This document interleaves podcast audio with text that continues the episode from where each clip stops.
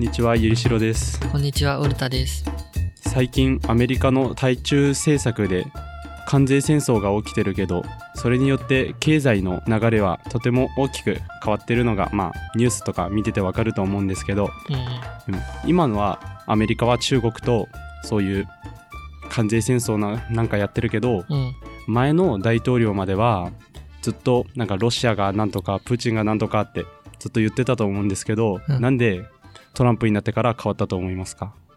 いや、よくわかんないです。実はトランプマンって、まあ、みんな知ってる通り元ビジネスマンなんでうん。その経済的な数字を見て活動する人なんですよねああ、そうなんですね。でも前の大統領まではあまり数字とかその経済的なあの今の状況じゃなくて誰かがうん。こういう国がいずれ強くなるだろうみたいな論をその真に受けて、うんその政治をしてたんですよね。うんうん。でその論っていうのが地政学の中のランドパワー論っていううん。論になるんですけどこのランドパワー論が分かると今の国際情勢とか特に近代のことがとても分かりやすくなるので今回は紹介したいと思います。はい。さっき地政学の中にのランドパワー論って言ったんですけど、うん。えっと、地政学って地面の地に政治の政って書くんですけど字面見てどういう学問だと思いますか？やっぱ、地理的な何かが政治に関係してるっていう、はいそんな感じのことを研究する学問でですすね。その通り地理的条件をはい。ベースに政治を考えるっていう学問なんですけど、なるほど。この学問の中にはその物理学の中に量子力学とかいろいろあるみたいにいろんな論に分かれてますはい。主な理論がマッキンダーのランドパワー論うんマハンの C パワー論、あとスパイクマンのリムランド論やドゥエのエアパワー理論がありますいろいろあるんですね。はいでも特にはい。マッキンダーのランドパワーとマハンの C パワー論が今の政治や歴史の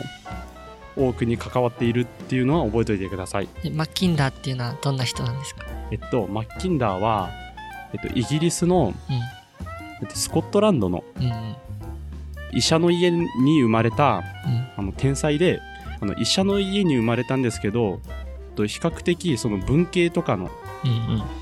勉強もすごくできてうん。うん。法学とか地質学とかも勉強してすごいですね。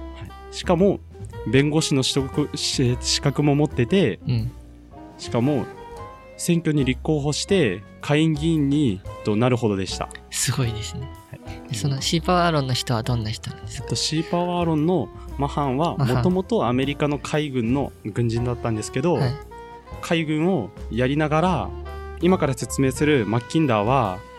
大陸国家が強いぞっていう、まあ、いわゆる、まあ、そういう論なんですけど、うんうん。このマハンのシーパワー論はイギリスとかアメリカとかあと、まあ、日本とか台湾も関わってるんですけどその海運によって強くなるぞっていう論なんです。なるほど。はいよくわかりました。でマッキンダーは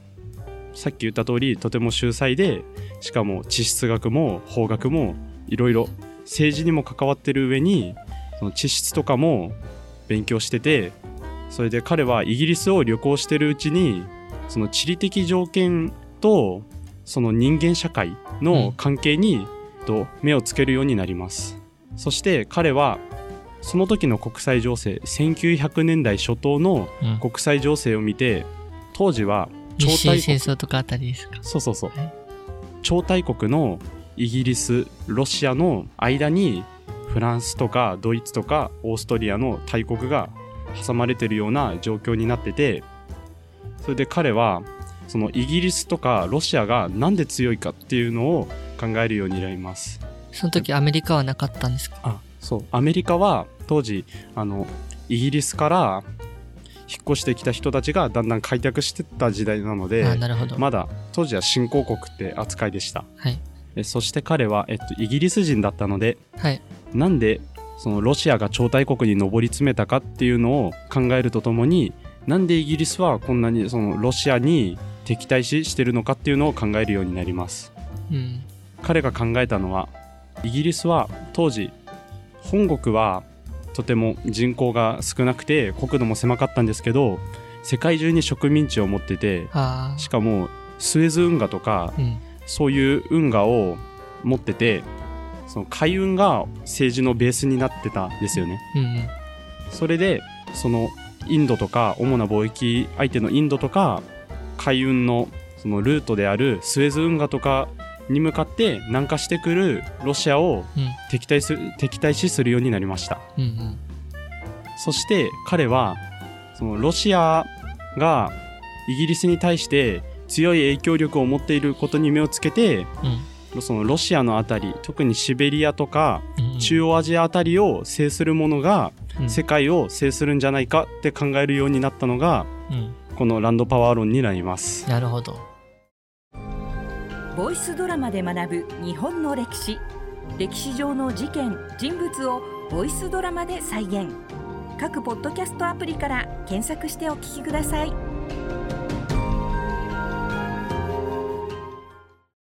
でこのランドパワー論に出てくるさっき言ったシベリアとか中央アジアのあたりのことを彼はハートランドと呼びましたハートランド。なんか治安が良さそうであったかそうな名前ですね。なんですけど実はハートランドっていうのは、はい。そのシベリアとかのその凍った大地を意味する。言葉ではい。そのハートランドって、まあ、すぐ北は北極があるので海が凍ってて船だと攻め入れ攻め入られにくいじゃないですかうんうん。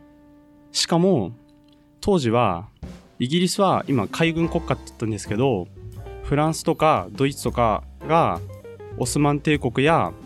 中国やインドと貿易するときに当時は海運プラス鉄道もあの栄えてた時期だったので、うんあの鉄道もあの主要なあの輸送手段になるんじゃないかって考えられてた時なのでちょうどそのヨーロッパとかトルコの方から中国とかインド通る時ってその中央アジア通るじゃないですか、うんうん絶対陸。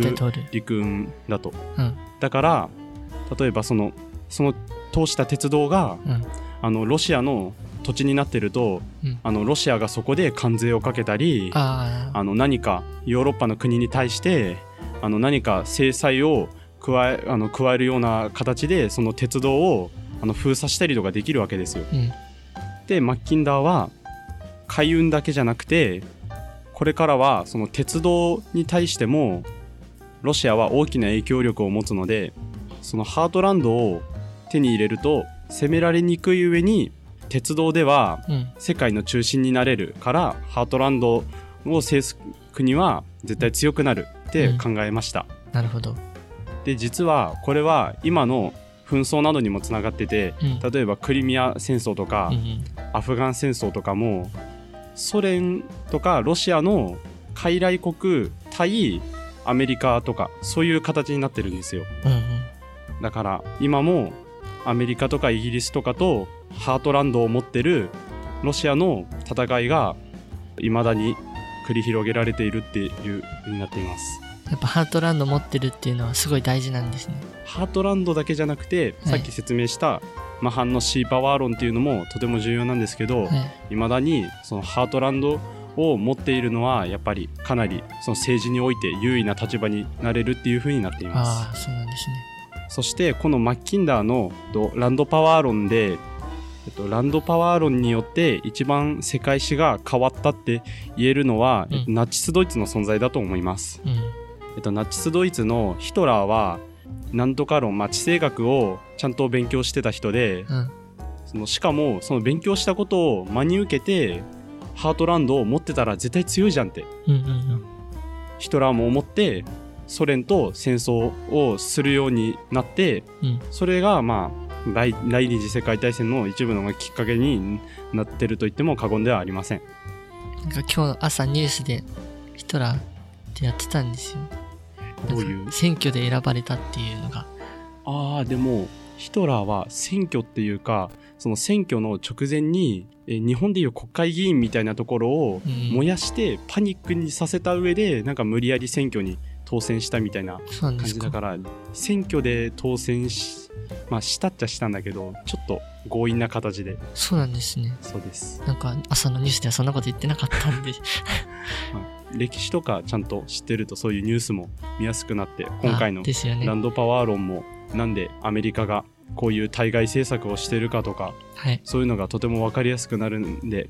ぜひ知っておいてもらいたい学問ですはい。わかりました。以上でハートランドの説明を終わりにしますご清聴ありがとうございましたありがとうございました。